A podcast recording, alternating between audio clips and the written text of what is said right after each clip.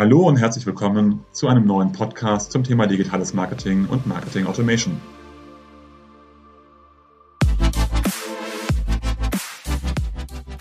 Mein Name ist Jörg Reinhardt, promovierter Physiker, dreifacher Familienvater und Gründer der Centelli Consulting Group, einer führenden Unternehmensberatung rund um digitales Marketing und digitales Kundenmanagement. Wie immer in unserem Podcast sprechen wir mit verschiedenen Unternehmen, wo diese im Bereich digitales Marketing und Marketing Automation stehen, welche Projekte besonders erfolgreich sind, was dabei zu beachten ist und welche Learnings sie gezogen haben. Herzlich willkommen zu einer neuen Folge des Podcasts Mehr Gewinn mit Marketing Automation. Heute mit Stefan von Lieven, CEO und Gründer von Ategic. Hallo, Servus. Herzlich willkommen. Toll, dass du da bist. Kurzer Anreiseweg. Du bist ja auch aus Bonn. Genau. Stefan, magst du erstmal dich so ein bisschen vorstellen und dann natürlich dann auch auf, auf Ategic einzugehen, was ihr im Martech-Umfeld alles so macht? Ja, gerne. Danke, Jörg, ähm, für die Gelegenheit, ähm, hier zu erzählen. Ich bin Mitgründer und CEO von Ategic. Wir haben Ategic 2005 gegründet. Das Unternehmen ist hervorgegangen aus ähm, einer vorherigen Gründung, die zusammen mit unserem heutigen CTO Jörg Sein auch schon hatte. Wir kennen uns schon sehr lange, haben das Unternehmen in Studienzeiten gegründet. Mein Background eigentlich ist Maschinenbau. Da hätte mich eigentlich die Automatisierung eher in Richtung Fertigungstechnik geführt, aber unterwegs dann der Abzweig in Richtung Marketing, Automatisierung. Ja, mich treibt das Thema Customer Relationship Management an, Marketing Automation, um Kundenbeziehungen zu entwickeln. Und das machen wir eben schon seit vielen, vielen Jahren. Ich wohne selber hier in Bonn auf der, man sagt hier, falschen Rheinseite, auf einem der sieben Berge des Siebengebirges. Und genau, 46, Vater von einem Kind und freue mich heute dabei zu sein. Genau. Falsche Rheinseite, aber richtiges Thema und auch, auch, und auch guter Studiengang. Ich bin ja auch Physiker, also von daher kommen wir sozusagen aus ähnlichen Themen und haben es dann in die, in die schöne Marketingwelt reingeschafft. Magst du so ein bisschen von Ategic erzählen? Ihr habt ja als E-Mail-Service-Provider angefangen. Jetzt seid ihr mitten im Trendthema CDP unterwegs. Wie war so ein bisschen eure Historie? Angefangen haben wir eigentlich als ähm, Software as a Service Hersteller von Software sozusagen. Wir haben angefangen mit der Idee, dass Software im Browser genauso funktionieren müsste eigentlich wie eine lokale Anwendung, haben damals verschiedene Tools entwickelt auf einem eigenen Framework. Das war noch zu Zeiten, wo es keine Frameworks gab.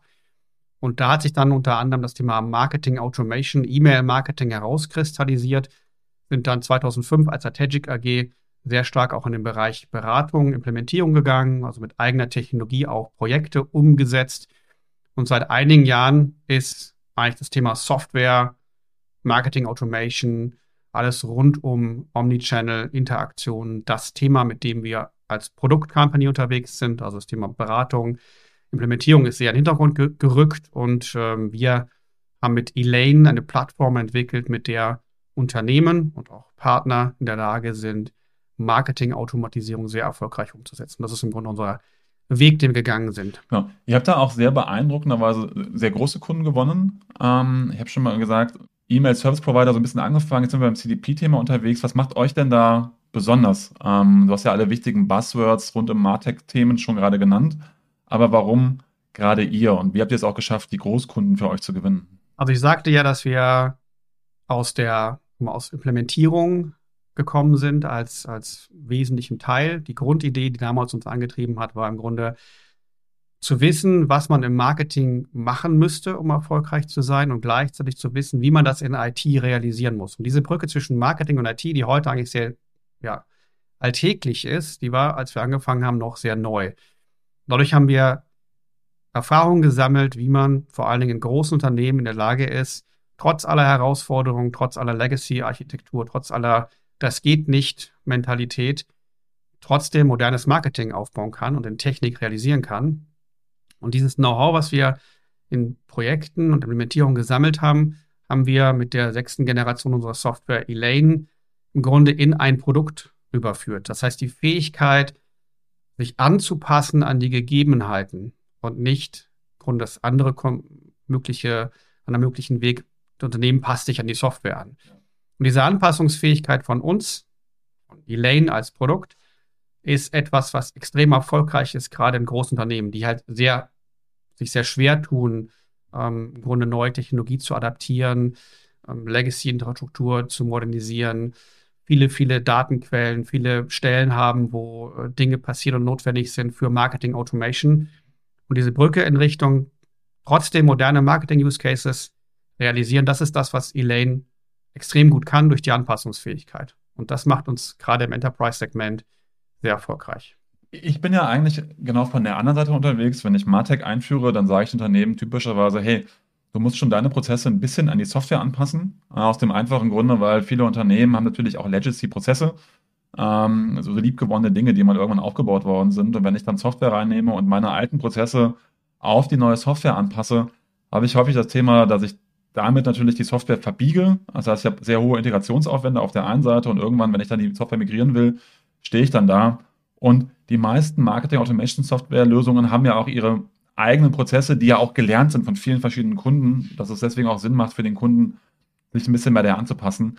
Jetzt kommt ihr, sagst du ja gerade, dem, vom anderen Weg äh, über eine sehr anpassungsfähige Software. Also wie stehst du da zu meiner Aussage und warum ist euer Weg dann doch auch der mit der richtige? Also es gibt ja im Grunde drei mögliche Wege, wie ich als Unternehmen mich entscheide für eine Marketing Automation Lösung oder generell Martech. Der eine ist, ich kaufe mir irgendeine riesige Lösung und mache ein gigantisches Projekt, in dem alles umgebaut wird und nach fünf Jahren ist man hoffentlich ein Stück weiter. Das ist für viele heute nicht mehr gangbar, weil es geht um Time to Market. Ich möchte jetzt etwas erreichen. Der andere radikale Weg ist, ich kaufe mir eine Lösung von der Stange und mache genau das und genau so, wie die Lösung das macht. Und fange gar nicht erst an, mir zu überlegen, wie ich es gerne hätte. Der dritte Weg ist, ich habe etwas, was in sich selber flexibel und anpassungsfähig ist, dass ich sozusagen die, diesen Weg dahin, dass es für mich funktioniert, möglichst einfach gestalten kann. Ich bin komplett bei dir. Solche Projekte fangen nicht an mit der großen Frageliste, was hätten alle denn gerne, von dem, wie es früher war, weil das führt natürlich zu einem extrem hohen Anpassungsaufwand. Trotzdem sind viele da Sachen nicht schnell änderbar. Das heißt, ich habe vielleicht irgendeine alte Architektur oder altes Datenmodell, irgendeine Prozess- oder Content- oder Eventquelle, die, die nicht anpassungsfähig ist. Da muss ich eben erstmal mit klarkommen. Und da hilft der Weg, dieser dritte Weg, den wir anbieten und wo wir extrem viel gelernt und auch in Technik gebracht haben, diese Anpassungsfähigkeit. Denn, das kommt noch hinzu, neben dieser Aufgabe Time to Market, also schnell etwas möglich zu machen, was heute vielleicht noch nicht geht, wir sind ja nicht mehr in der Zeit, wo man sich einmal für die große Software entscheidet und das ist für 15 Jahre erstmal Ruhe in dem Thema, sondern wir sind ja in einem extrem dynamischen Umfeld. Martech ändert sich ja ständig. Neue Dinge kommen hinzu, neue Anforderungen kommen hinzu, neue Anwender kommen hinzu. Das heißt, ich muss von vornherein mir überlegen, wie ich flexibel bleibe, wie ich Flexibilität aufbaue. Und das ist etwas, was insbesondere auch die Frage stellt, welche Technologie setze ich dafür ein? In allen Aspekten, Schnittstellen etc kommen diese Fragen. Und deswegen ändert sich das eigentlich sehr stark auch in die Richtung, die wir dort aufgebaut haben. Aber richtig ist natürlich der Weg dazwischen. Beide Seiten müssen irgendwie versuchen, einen Weg zu finden. Ich finde es spannend, was du eben gesagt hast mit diesen drei verschiedenen Arten von Projekten und von, von Ansätzen. Und ähm, natürlich kenne ich auch diesen wunderschönen Ansatz, erstmal fünf Jahre lang so ein Großprojekt zu machen. Ähm, und dann sage ich immer, am Ende eine Kerze anzuzünden, in der Hoffnung, dass es dann irgendwie auch funktioniert. Äh, sonst steht man dann da, während meistens schon irgendwie drei Viertel der Leute, die am Anfang dabei gewesen sind, nach fünf Jahren schon gar nicht mehr an Bord sind irgendwie von dem Projekt. Mhm. Ähm, aber wenn ich jetzt auf diesen dritten Teil gehe, äh, Richtung flexible Lösungen, mir so die typischen Martech-Stacks anschaue, dann sehe ich ja, dass da immer sehr viele Lösungen im Einsatz sind. Und da würde ich noch unterteilen in zwei verschiedene Arten von Lösungen, nämlich einmal die Lösungen, ich glaube, die ihr beschreibt, da würde mich nochmal deine Meinung interessieren, die sehr flexibel sind, mit denen ich sehr viel abdecken kann, und die Lösungen, die typischerweise meistens schon so ein, zwei sehr konkrete Use Cases mitbringen und dann auch nur für diesen Use Case quasi eingesetzt werden. Und da die Frage an dich, seid ihr eher die erste Variante? Also ich kann mit euch sehr viele Dinge sozusagen umsetzen, weil ich flexibel bin, oder geht ihr auch mit konkreten Use Cases typischerweise rein, die so speziell für Elaine sind? Beides, würde ich sagen. Also das, der, die wesentliche Stärke ist die Anpassungsfähigkeit. Also im Grunde geht es ja darum, ähm, ich habe irgendeinen konkreten Use Case, den möchte ich wirklich schnell realisieren und dann stoße ich oft an einen Punkt, wo ich feststelle, ah, okay, das geht jetzt nicht so, wie ich mir das gedacht habe, oder hier geht es nicht weiter. Und diese ersten Hürden nicht zu haben oder möglichst einfach nehmen zu können, das ist das, was die Lane kann. Gleichzeitig bringen wir natürlich Best Practice Rahmen mit, wie man mal loslegen kann, wo gewisse Dinge schon dran sind, äh, indem man vielleicht Marketing Automation starten möchte in verschiedenen Branchen. Aber die Idee ist eben nicht One-Track-Pony, also ich habe jetzt den einen Case und der geht und wenn ich es anders will, geht es nicht, sondern es ist schon die Fähigkeit, die quasi die Workbench, die Plattform, um anpassungsfähig dann auch diese Dinge zu realisieren. Aber der Startweg, erstmal loszulegen, da ist auch Best Practice mit dabei. Und wenn du sagst Anpassungsfähigkeiten, da würde ich auch noch mal ein bisschen tiefer gerne reingehen. Was heißt das genau? Du hast schon gesagt, es gibt ja unglaublich viele Datenquellen hinten dran. Also seid ihr super gut im Datenquellen konnektieren? Habt ihr eine eigene Datenbank, wo dann mal dann letztendlich alles gesammelt wird? Und wird natürlich dann auch aus mit den Konnektivitäten in die Endkanäle nachher, also in die Ausspielungskanäle rein. Also was macht euch da so genau flexibel? Na, zwei Sachen. Das eine ist, der Ansatz, den wir haben, ist, konnektiere die Events, den Content, die Daten, die Trigger, die Workflows, die du hast im Unternehmen. Dann automatisiere die Cases, die du realisieren wirst und dann schaffst du quasi das Customer Engagement oder den, den Use Case, der damit beim Kunden erlebbar sein soll. Also die modernere Customer Experience oder irgendeine Marketingfähigkeit für die verschiedenen Bereiche. Also der Ansatz ist nicht erstmal alles migrieren auf Elaine und dann geht es erst los, sondern Schritt für Schritt, Use Case für Use Case, schnell Ergebnisse und dann lernend weiter. Das ist der eine Teil, also der Approach. Das zweite ist die Anpassungsfähigkeit. Wir nennen das Smart Configuration. Es gibt extrem viele Punkte innerhalb von Elaine, wo man durch Low-Code und No-Code-Fähigkeiten dann genau sozusagen das Verhalten beeinflussen kann. Und ähm, ein Beispiel, was wir jetzt hatten, äh, ist, ich möchte vielleicht als, als, als Hersteller Anfragen für Kunden, für Probefahrten sammeln möchte die meinen Händlern dann übermitteln, dass die dort die Probefahrten durchführen, Automotive-Bereich. Jetzt möchte ich sicherstellen, dass diese Daten von Probefahrten nicht einfach so per E-Mail verschickt werden, ohne Verschlüsselung. Geht heute nicht mehr. Also möchte ich eine Verschlüsselung haben. Hat aber nicht jeder Hersteller eine Verschlüsselung in seiner E-Mail. Also möchte ich, dass meine Automation-Lösung diese Daten sammelt, guckt, ob der entsprechende Händler E-Mails verschlüsselt empfangen kann. Wenn ja, stecke ich ihm die Daten zu. Wenn nein, bekommt dann noch einen Hinweis, übrigens hier, die Daten kannst du online abrufen, musst nochmal irgendwie Zwei-Faktor-Authentifizierung machen, dann gibt es das da. Dieser ganze Workflow, das sind irgendwie äh, zwei, drei Zeilen äh, Low-Code innerhalb der Automation. Ist aber nichts, was man irgendwo in Automation finden würde, ist auch nichts, was so allgemeingültig nutzbar ist. Aber das sind genau die Dinge, die dann eben mit Elaine gehen, wo ich sonst ein riesiges Projekt hätte aufmachen müssen. Ein Beispiel davon. Dafür gibt es natürlich etliche, werdet ihr auch kennen, die man so unterwegs sammelt. Und da schneller zu sein, das ist im Grunde die Idee. Das ist aber ein wichtiger Punkt. Du hast ja schon das Thema No-Code oder Low-Code angesprochen, ähm, weil je flexibler ich bin, äh, gibt es ja viele Lösungen, die sagen, sie sind ultra flexibel. Heißt aber, ich habe sehr viel Backend-Programmierung, die irgendwie gemacht werden müssen. Ähm, das heißt, ich brauche Spezialisten, die irgendwie alles anpassen. Ihr seid flexibel äh, auf einer Low-Code-Basis. Äh, das heißt, für den Kunden, ähm, der ist in der, Möglich äh, in der Lage letztendlich dann seine Anpassungen auch selber zu machen, ohne tiefer Experte zu werden. Absolut. Also auf der reinen äh, softwarefunktionalen Ebene ist das sehr einfach. Also ich habe eben nicht nur eine, eine, Software, wo man irgendwie dran, dran schrauben kann und nachher habe ich ein Riesenproblem mit Updates oder ähnlichem, sondern es ist tatsächlich by Design anpassungsfähig mit diesen quasi äh, Adaptierungspunkten. Gleichzeitig habe ich natürlich eine gewisse fachliche Komplexität.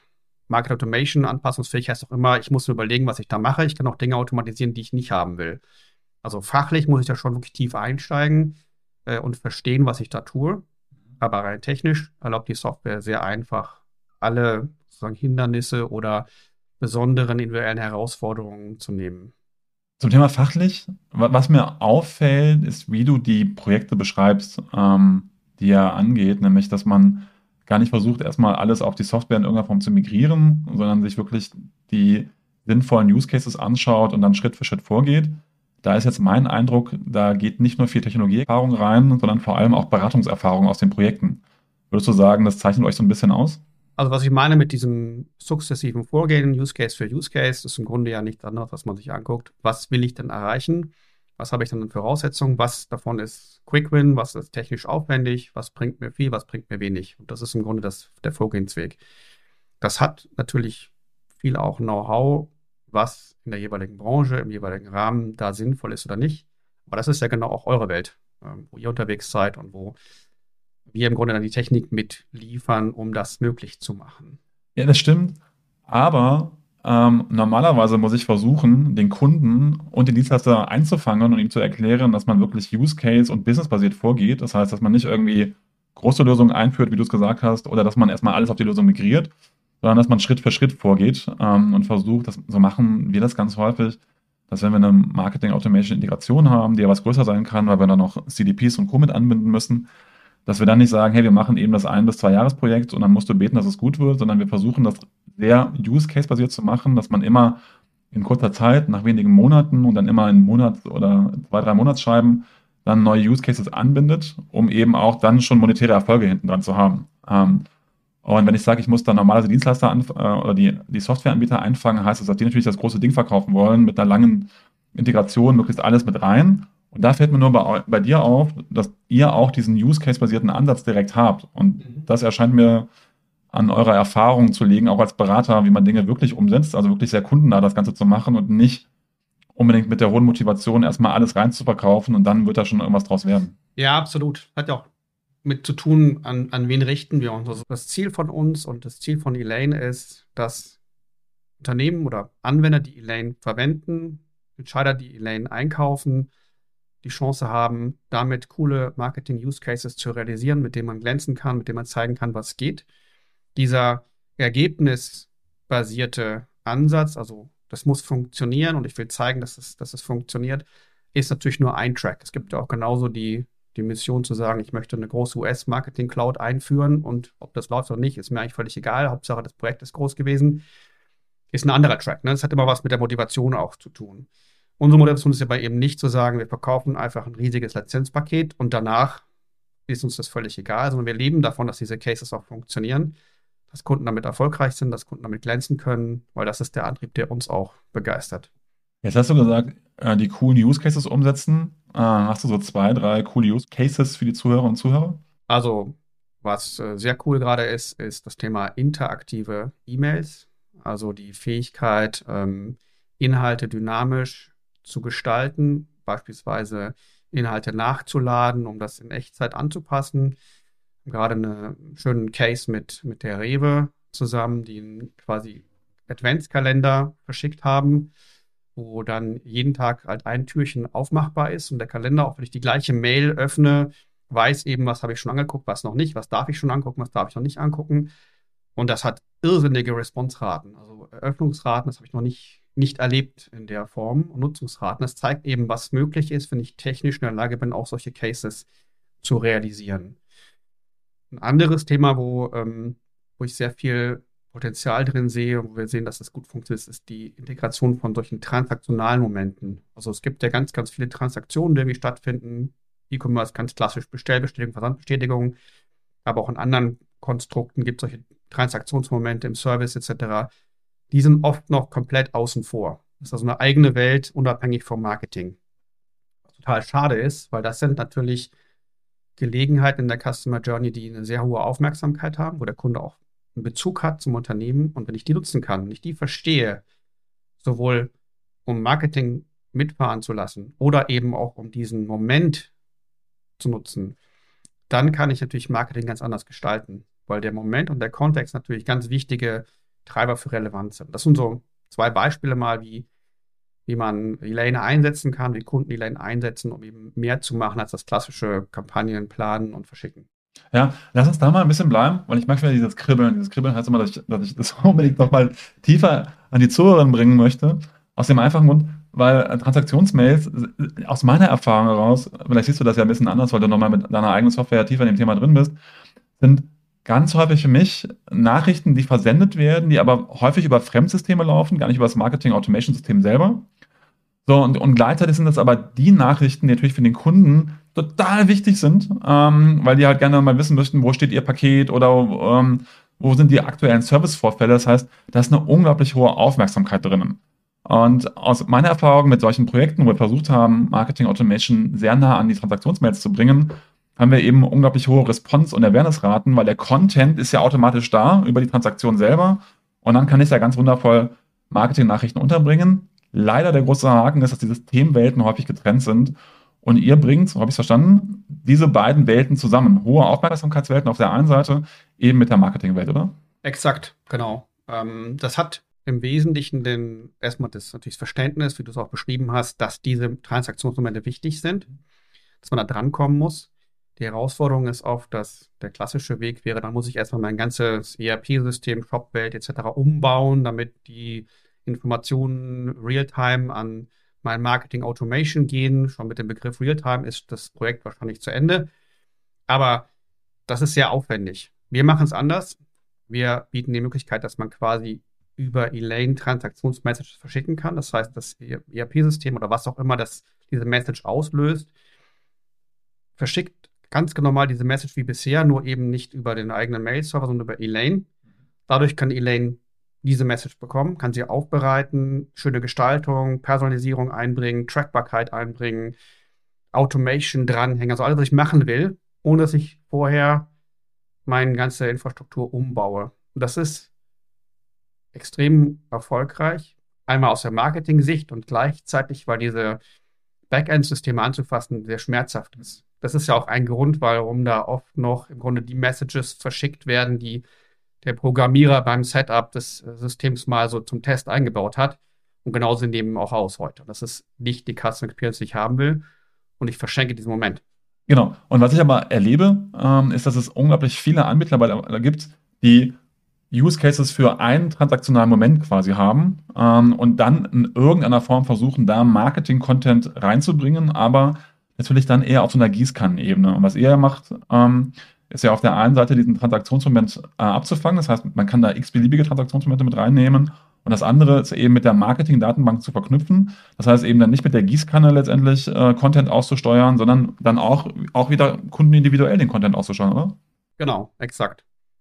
Zum einen kann ich dann beispielsweise gucken, wenn ich so eine Transaktionsmail durch Elaine durchschicke, habe ich schon ein Opt-in von dem Kunden, möchte es nachholen, was ist das für ein Kunde, biete ich dem was an, ist der Kanal überhaupt richtig oder kann ich noch per App erreichen, wenn ich das als Mail verschickt habe zum Beispiel. Also diese ganzen sagen wir Marketingfähigkeiten, die ich in der Automation habe heute, kann ich dann eben auch mit Transaktionsmomenten. Und gleichzeitig, was ich vorhin sagte, diese Flexibilität. Das heißt, ich kann heute einfach die Messages durchverschicken aus meinem ERP, muss das nicht anfassen, kann loslegen. Nächstes Jahr baue ich das vielleicht um und möchte dann tatsächlich die Transaktionsmomente aus dem ERP raus in die Marketing Automation kann ich das einfach machen. Das heißt, Elaine begleitet diesen Veränderungsprozess in meinem Marketing-Stack durch die Flexibilität, die es hat. Damit muss ich nicht einmal mich heute entscheiden, ich mache jetzt diesen One-Track-Pony-Case, wo dann eben auch vielleicht noch ein Banner in einer Transaktionsmail ist und nächstes Jahr passt das Ganze nochmal an, weil ich das dann richtig machen will. Das habe ich in dem Fall nicht. Und das macht es eben über längere Strecke auch ähm, sehr erfolgreich, weil ich immer neue Dinge hinzufügen kann, je nachdem, wie ich mich weiterentwickle unterwegs. Genau. Also, ähm, bevor wir über Weiterentwicklung sprechen, wo die Reise hingeht, ähm, habe ich noch einen Zwischeneinschub. Du hast ja eben schon gesagt, ihr habt als, als SaaS quasi angefangen. Ähm, ihr habt jetzt eine Ausrichtung, äh, dass ihr sehr stark reine Technologiefirma seid und eben das Produkt Elaine anbietet. Ich habe vor zwei Tagen äh, mit einem guten Bekannten gesprochen, der ist Investor und der hat gesagt, er würde niemals in deutsche SaaS-Firmen im Bereich Marketing Automation investieren, weil die alle keine Chance haben. Ähm, seine Begründung war, dass der Amerika also dass letztendlich immer die amerikanischen Firmen gewinnen, weil der amerikanische Markt ist größer, die Investmentsummen, die da hinten dran sind, sind typischerweise viel höher. Ich programmiere für einen Markt, wo dann direkt mal 300 Millionen Kunden hinten dran sind und nicht so einen defragmentierten Markt, wie wir hier in Europa haben. Äh, und er sagte, er kennt keinen. Ich habe gesagt, ich kenne mindestens einen, also sogar zwei aus Deutschland, die sehr, sehr erfolgreich sind. Ähm, was sagst du dazu und woher kommt euer Erfolg? Das ist eine mehrere Frage in einem. Stimmt. Also grundsätzlich bei solchen keine Chance und das geht nur so. Prognosen bin ich immer super vorsichtig, wenn man sich anguckt, ähm, wie viele dieser Prognosen heute noch Bestand haben, die es mal gab und wie viele Unternehmen heute anders dastehen, ähm, als man sich das gedacht hat oder auch neue Player, die hinzugekommen sind. Insgesamt ist der Martech-Markt extrem dynamisch. Es kommen immer neue Lösungen. Oftmals sind es ähnliche Themen, nochmal anders gedacht. Ähm, die Player verschieben sich. Das heißt, selbst die Player, die vor zehn Jahren vielleicht ähm, führend waren, müssen es nicht mehr heute sein. Also bin ich nicht vorsichtig. Gleichzeitig stimmt natürlich, der US-Markt ist sehr spannend, ist auch natürlich spannend für uns. Wir sind ja seit Ende letzten Jahres auch Teil der United Marketing Technologies mit über 500 Mitarbeitern in acht Ländern. Also wir sind da schon auch in einem Rahmen, wo jetzt die nächsten Schritte möglich sind. Dazu kommt, Wir haben einen Wandel. Also es gibt, es gibt in Europa eine deutliche Abkehr von den US-Anbietern, was zum einen natürlich an den Datenschutzthematiken liegt. Ich kann Stand heute das nicht wirklich datenschutzkonform einsetzen, auch wenn immer wieder ein Schrems-Urteil nach dem nächsten sozusagen kommt, was das wieder aufhebt, was unterwegs vielleicht mal ging. Es ist ein Datenschutzthema. Und das haben immer mehr Unternehmen verstanden und überlegen sich halt genau, wo sind meine Daten, was macht Sinn, was geht, was geht nicht. Also es gibt einen Shift auch Richtung europäische Lösungen. Dazu kommt auch das Thema Service und Support. man merkt natürlich schon zum Teil, wo kommt der Support her und welche Stellenwert hat Europa oder Deutschland. Und das bringt eine wesentliche Chance für europäische Player.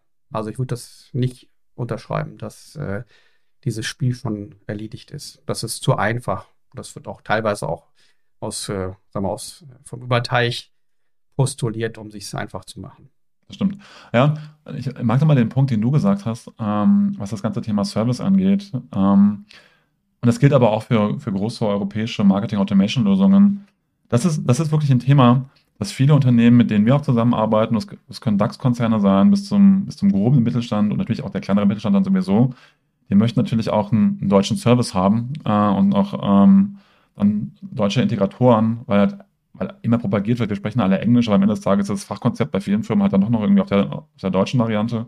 Und ich kenne viele Projekte, die auch daran gescheitert sind, dass auf einmal englischsprachige oder englisch-indischsprachige Teams da gewesen sind, integrieren sollten, ähm, weil die Partnerschaften dann halt ähm, multi-international gewesen sind und das nicht funktioniert hat. Also deswegen ist Lokalität mit Sicherheit auch ein, ein Thema, was für viele Unternehmen wichtig ist. Ja.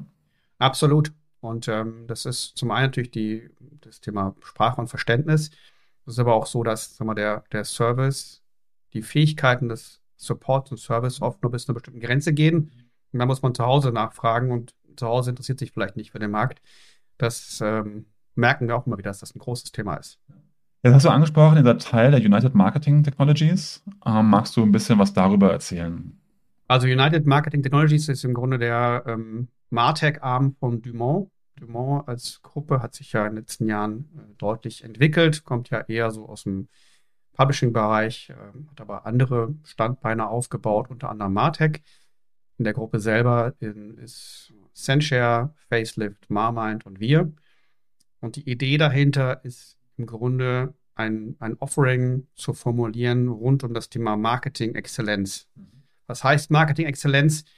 Also klassischerweise geht es ja heute darum, dass ich sehr kundenzentriert kommuniziere, also im richtigen Moment, im richtigen Kontext. Das ist das, was wir tun. Um das machen zu können, muss ich automatisieren. Um automatisieren zu können, muss ich auch im Inhaltebereich, also im Content, sehr fragmentiert, sehr präzise, sehr valide Informationen haben. Mhm dieses ganze Handling meiner, meiner Assets rund um Produktinformationen, Content etc., das ist das, was Sendshare macht, also PIM, DAM und so weiter. Das heißt, ich brauche beide Welten, um effektiv Marketing machen zu können. Aber um Exzellenz zu erreichen, muss ich dazu noch in der Lage sein, sicherzustellen, dass ich mein Budget richtig investiere. Also welche Dinge von was ich effektiv mache, machen den Sinn, machen keinen Sinn, lohnen sich und das zu steuern, also nicht nur Ergebnis zu erreichen, sondern auch mitteleffizient dabei vorzugehen, das ist das, was Marmind mit Marketing Resource Management macht und Budgeting Planning. Und dieser Loop rund um Budgeting Planning, Content, Asset Handling und dann die Execution von sozusagen Customer Engagement, das ist das, was wir als Marketing Exzellenz beschreiben. Und um diese Welt haben wir Best of Breed ähm, ein, quasi eine Technologie-Offering aufgebaut, was das mit Kunden realisiert. Und das ist im Grunde die Idee, die wir verfolgen und ähm, wo wir sehr große Chancen ausrechnen, auch aus Europa heraus einen Champion aufzubauen. Das würde ich unterschreiben und finde das mega spannend, äh, dass ihr auch diesen Ansatz letztendlich gewählt habt. Ähm, aus dem einfachen Grunde, man sieht natürlich bei den großen Playern, dass man so ein bisschen versucht, das ganze PIM-DAM-Thema mit zu integrieren ähm, auf, eine, auf, eine, gewisse Art und Weise oder das Thema Marketing Resource Management. Ähm, wie ist da euer Eindruck und vor allem, wo steht ihr auch, was das Thema Integration angeht? Weil was ich immer wieder mitnehme, ist, dass viele Unternehmen, wenn sie von Marketing Tech Stack sprechen, eigentlich gar nicht genau wissen, was es bedeutet. Also da Ähm, die einen sehen das irgendwie so als 360-Grad-Datenbank, die nächsten sehen das eher so als Marketing-Automation-Lösung, der dritte hat irgendwie Realtime-Kanalorchestrierung mit drinnen. Ähm, und das ganze Thema Product Information Management ähm, oder Digital Asset Management, was ja PIM und DAM sind, oder das Thema Marketing Resource Management, ist ja ein wesentlicher Teil, um eben auch in, im Bereich Marketing Excellence mitspielen zu können. Viele Unternehmen haben das meiner Meinung nach nicht so richtig auf dem Schirm. Ähm, wie nimmst du das im Augenblick auf dem Markt wahr oder wie nimmt das eure Gruppe letztendlich auch mit den beiden Themen auf dem Markt wahr? Also zunächst mal absolut richtig, das Thema Martech-Stack ist noch äh, im freien Definitionsraum. Ähm, das hängt natürlich auch damit zusammen, dass da so eine Entwicklung gerade stattfindet. Das, was ich ja eigentlich machen möchte, ist eine effektive Maschine aufzubauen, die einen hohen Automatisierungsgrad und KI ist da natürlich ein Thema, was gerade massiv noch hinzukommt, Customer Engagement betreibt und mich befähigt, mit meinem Team sozusagen diese, diese, ähm, diesen Effekt zu erreichen, also dieses Customer Engagement auch zu betreiben. Heute ist es immer noch sehr stark Einzeldisziplin gedacht. Und genauso sind auch die Martech-Stacks oft aufgebaut. Also weniger aus der Idee, ich brauche eine Maschine, die muss so und so funktionieren, dafür brauche ich diese Fähigkeiten, eher aus der, ach, wir brauchen noch eine CDP. Äh, hier, kauf mal eine CDP. Oder dann wird halt quasi einfach Tech gekauft, in der Hoffnung, dass allein die Produkte schon die Idee liefern, was man machen könnte. Ja. Deswegen, um die Brücke zu schlagen von dem, was du vorhin meintest, die Hauptaufgabe in solchen Projekten ist gar nicht so sehr das, das große Integrationsthema zu fahren, sondern erstmal sich zu überlegen, was will ich überhaupt, was brauche ich dafür und dann geht's los. Insofern, da ist noch, glaube ich, einiges zu tun. Deswegen sind die Martech-Stacks oft halt sehr überladen, sehr viel Overlap, nicht so richtig strukturiert. Und manche Dinge fehlen. Und es wurde jetzt in den letzten Jahren sehr viel investiert rund um 360 Grad Kundensicht, Datenzentralisierung. Das ist auch wichtig. Ich bin da so ein bisschen, sagen wir pragmatisch und sage mir, 360 Grad Kundensicht technisch zu können, heißt noch nicht, dass ich die Daten dann dafür auch wirklich habe. Aber bei all dem Thema, was dort gemacht worden ist, wurde oftmals vergessen, naja, wenn ich dann 450 Segmente habe, mit denen ich kommunizieren kann, was erzähle ich denn dann? Habe ich überhaupt Content? Kann ich überhaupt fragmentierten, personalisierten Content in der Menge und Geschwindigkeit verarbeiten, die ich dafür bräuchte? Und da ist oft eine Riesenlücke in den Martech-Stacks. Und deswegen ist das Thema PIM, DAM, also alles, was strukturiert und für Automatisierung notwendigen Qualität an Informationen vorhält, das ist oft noch eine große Aufgabe. Ja, ich, ich kann es nur wiederholen. Ich finde es so schön, dass ihr aus der Beratung kommt und wirklich Ahnung von dem Thema habt, weil ich falle auch immer drüber um, wenn der Kunde sagt, wir möchten jetzt irgendwie von unserem Gießkannenprinzip auf 450 Segmente runtergehen, wo ich sage, da musst du aber auch 450 letztendlich Contents entwickeln. Und dann schaue ich mir mal mit großen Augen an und sage, das geht doch alles automatisch, wo ich sage, nee, nur die Aussteuerung an die 450 Segmente geht automatisch. Aber die Content-Generierung ist ja noch komplett offen hinten dran. Und da bin ich auch wieder erstaunt, wie wenig Informationen auch viele ähm, Marketing-Automation-Anbieter dann auch an den Kunden weitergeben, dass der Kunde aber denkt, das geht alles letztendlich selbst. Ähm, von daher finde ich das cool, dass du die Themen schon kennst und euer Team auch und dann den Kunden auch ganzheitlich beraten kann. Das ist auch ein, ähm, vielleicht das eine, das ist auch eine der, der mal, Stärken von Elaine, dass wir mal, eine CDP-ähnliche Sicht auf den Kunden haben. Also wir nennen uns nicht CDP, weil wir typischerweise nicht die Daten für Drittsysteme bereitstellen in, in einem operativen Modus. Wir haben die Kundensicht und wir haben die Content-Sicht. Also wir können dieses Mapping machen. Wohingegen klassischerweise CDPs ja nur die Audience kennen, nicht mal vielleicht auf eine Person runter, aber die, die, die Kundendatensicht, aber eben nicht die Content-Sicht. Die ist aber genauso wichtig, wenn ich inhaltlich steuern will. Jetzt habt ihr ja mit ZenShare ähm, auch einen starken Player mit in der Gruppe ähm, und auch mit anderen, die ja jeweils für das Thema einzeln stehen. Mhm. Ähm, du hast schon gesagt, wenn es dann in die Kundengespräche geht, dann schaut ihr euch erstmal an, was der Kunde letztendlich eigentlich braucht. Es geht nicht darum, mal den großen Plattformgedanken zu verkaufen. Nimm, nimm erstmal alles und dann gucken wir, wo die Reise hingeht. Ähm, trotzdem die Frage, wie tretet ihr beim Kunden auch auf? Also wirklich als Einzellösung oder seid ihr auch gerade dabei, ähm, stärker zu integrieren, die jeweiligen Lösungen? Wir sind ja noch relativ frisch, ne? Das noch im ersten Jahr quasi, im Honeymoon. Ähm, die Lösungen sind im Moment noch ähm, relativ eigenständig, natürlich mit Brücken zueinander. Aber die Idee und das Ziel muss natürlich sein, dass man auch ähm, Use Cases und Fähigkeiten realisiert, die weitergehen. Gleichzeitig äh, ist auch klar, dass wir uns nicht als Monolith sehen, der genau so nur funktioniert. Denn wir leben in einer Welt, wo N-Systeme drumherum irgendwie miteinander arbeiten. Jeder Marketing-Ökosystem ist anders.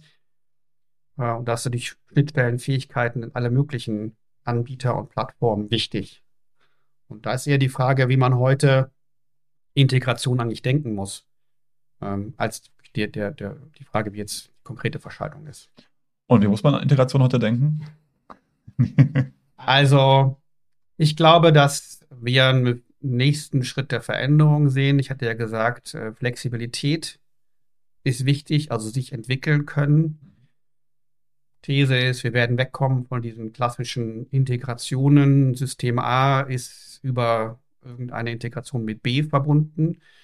Wir sind jetzt ja schon solche iPath-Lösungen, die im die Schnittstellen zwischen den Systemen lösen.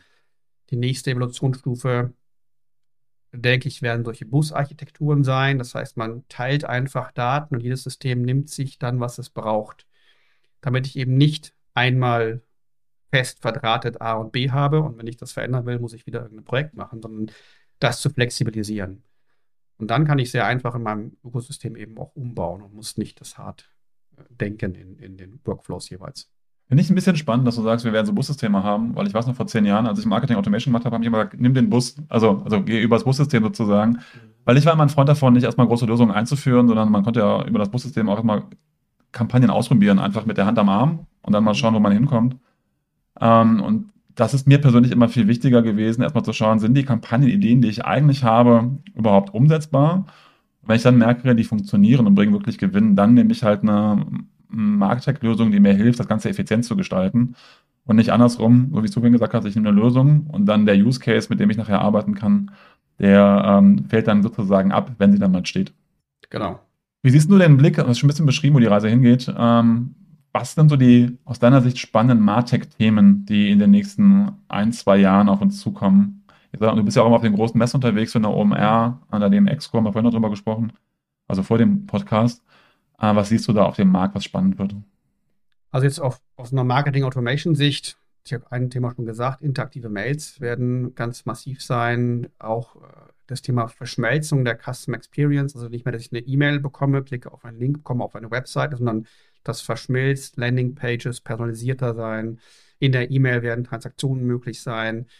App und E-Mail und Web werden in der Experience verschmelzen, weil ich natürlich immer kürzere Wege für den Kunden will, immer mehr convenient, personalisiert für den Kunden arbeiten möchte.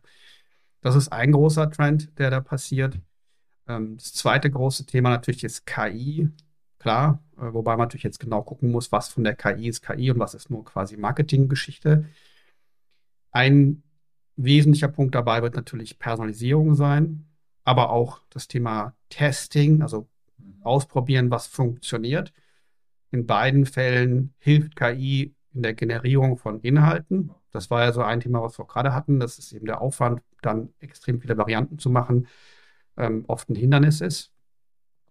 Ich glaube, Testing für sich, multivariates Testen wird ein ganz, ganz großes Thema werden. Bislang ist das sehr aufwendig. Also viele Unternehmen testen schon, beispielsweise E-Mail-Kampagnen oder Websites. Aber es ist halt immer ein Zusatzaufwand zum Tagesgeschäft, wo man eigentlich froh ist, wenn das Tagesgeschäft irgendwie erledigt ist. Da wird KI helfen, weil Testing ähm, zwei Dinge mir bringt. Zum einen ergibt Ergebnisverbesserung, also ich hole mehr raus. Das ist für viele gerade wichtig, gerade wenn Marketingbudgets irgendwie stagnieren oder nicht so mitwachsen wie die Anforderungen ans Marketing. Das zweite ist, ich lerne was über meine Zielgruppe. Ich lerne, was funktioniert wirklich. Und das ist wichtig, weil wir ja immer mehr in so eine First-Party-Datenwelt kommen. Also das, das, Wissen, was ich drumherum irgendwie bekomme von außen, nimmt ab. Ich muss selber Wissen aufbauen. Und da ist Testing halt ein riesen, Riesenhebel. Das sind so zwei nochmal große Themen, wo ich sagen würde, das, das ist in den nächsten zwei, drei Jahren wichtig. Ein super spannender Ausblick. Ähm, und am liebsten würde ich jetzt auch auf diese ganzen Themen eingehen, aber wir sind schon leider an der Schallmauer dran von unseren maximal 40 Minuten, die wir eigentlich eingeplant haben. Ähm, deswegen sage ich erstmal vielen, vielen Dank für einen spannenden Podcast und gebe wie immer das letzte Wort quasi an dich. Was möchtest du noch unseren Zuhörern und Zuhörern über euch, Elaine oder über die Marketingwelt mitgeben? Also, wo wir gerade beim Testen waren, das wäre mein Tipp anfangen mit Testen, ausprobieren, mehr, mehr versuchen, mehr lernen, weniger in starren Denkmustern verbleiben, weil Marketing hat sich verändert. Marketing wird viel, viel granularer, schneller, flexibler und das muss ich erstmal auch als Unternehmen und als Marketingteam und auch als Mitarbeiter oder Mitarbeiterin im Marketing für mich antizipieren. Also Aufwand wegschaffen durch Automatisierung, die Zeit, die man spart, investieren in Ausprobieren. Super. Und damit sage ich vielen Dank, Stefan, für die spannenden Einblicke. Danke, Jörg.